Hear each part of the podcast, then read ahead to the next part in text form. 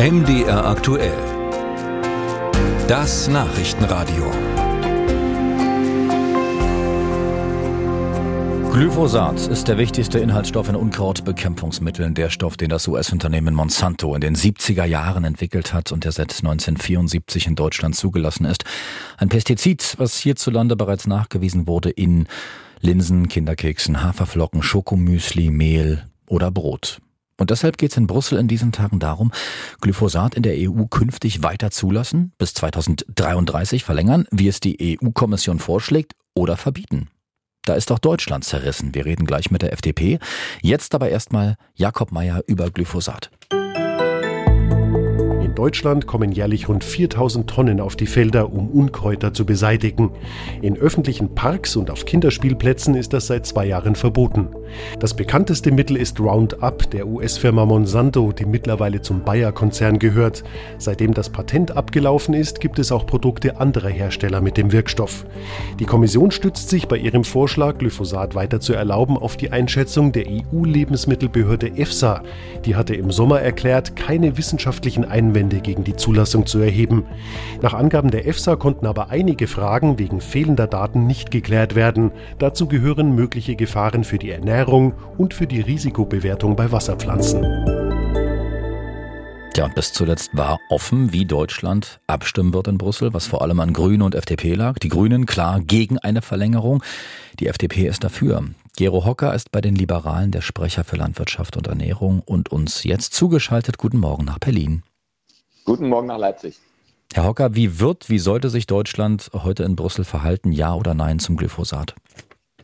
Also ich würde mir wünschen, wenn äh, die Bundesregierung äh, all den fachlichen Einschätzungen, die uns vorliegen, die EFSA ist eben erwähnt wurden, worden, aber auch Einschätzungen, die von nationalen Behörden und Instituten ähm, abgegeben wurden, die eine Unbedenklichkeit ähm, festgestellt haben, dass die Bundesregierung dieser Empfehlung und diesen Einschätzungen folgen würde, weil wir glauben und ich bin der festen Überzeugung, dass es nur Sinn macht, auf ähm, der Grundlage wissenschaftlicher Erkenntnisse politische Entscheidungen zu treffen. Und wir haben jetzt die Situation, dass da äh, zwei der drei Koalitionspartner verschiedener Auffassung sind. Und deswegen äh, gehe ich davon aus, dass sich Deutschland in einer solchen Situation, wie das in der Vergangenheit immer wieder ähm, gang und gäbe gewesen ist, äh, bei der Abstimmung enthalten wird. Und es deswegen dazu kommt, dass ähm, ein weiterer Zeitraum äh, definiert wird, äh, während derer die Anwendung von Glyphosat möglich sein wird. Aber der EU-Lebensmittelbehörde EFSA, die Sie auch gerade angesprochen haben, da liegen ja gar nicht genügend belastbare Daten vor. Außerdem gibt es auch keine innerhalb der EU abgestimmte Methodik zur Analyse. Das wischen Sie einfach so weg? Nein, das wische ich nicht so weg, aber wir äh, müssen anerkennen, dass in der gesamten, in der ganzen Welt, fast in allen europäischen Mitgliedsländern äh, die äh, Anwendung erfolgt. Äh, nicht, weil man da irgendwie, keine Ahnung, äh, das macht, weil man daran Freude hat, sondern weil es ähm, keine andere, effizientere Möglichkeit gibt, um eben Unkräuter zu bekämpfen, die man bekämpfen muss, wenn man Ackerbau betreiben will und wenn man hochwertige Lebensmittel erzeugen will.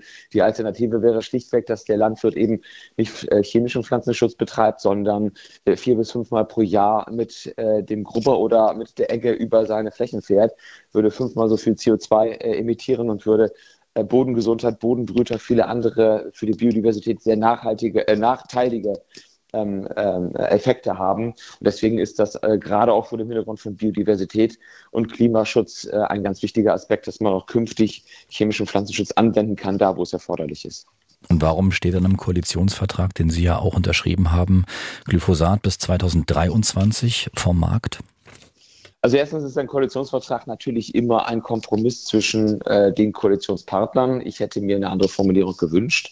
Äh, trotzdem ist diese Formulierung so zustande gekommen, aber auch mit der ganz bewussten Einschränkung, ähm, dass ähm, äh, die, das vom Markt nehmen erfolgt, wenn es auch alternative Wirkstoffe gibt. Und da müssen wir leider erkennen, dass in den letzten zwei Jahren, aber auch in den Jahren zuvor, äh, keinerlei Genehmigungen erteilt wurden für entsprechende Wirkstoffe, die einen ähnlichen Effekt äh, und ähnlich effizient wären. Äh, und deswegen ist das auch übrigens vor der vor dem Hintergrund der Ereignisse und des äh, Angriffs Russlands auf die Ukraine, der Inflation, die wir haben, gerade auch im Lebensmittelbereich, wäre es äh, fahrlässig, zusätzlich die Kosten zu treiben für Lebensmittel dadurch, dass man bestimmte effiziente und weltweit ähm, in der Anwendung befindliche Technologien nicht mehr genehmigen würde. Das wäre grundsätzlich falsch.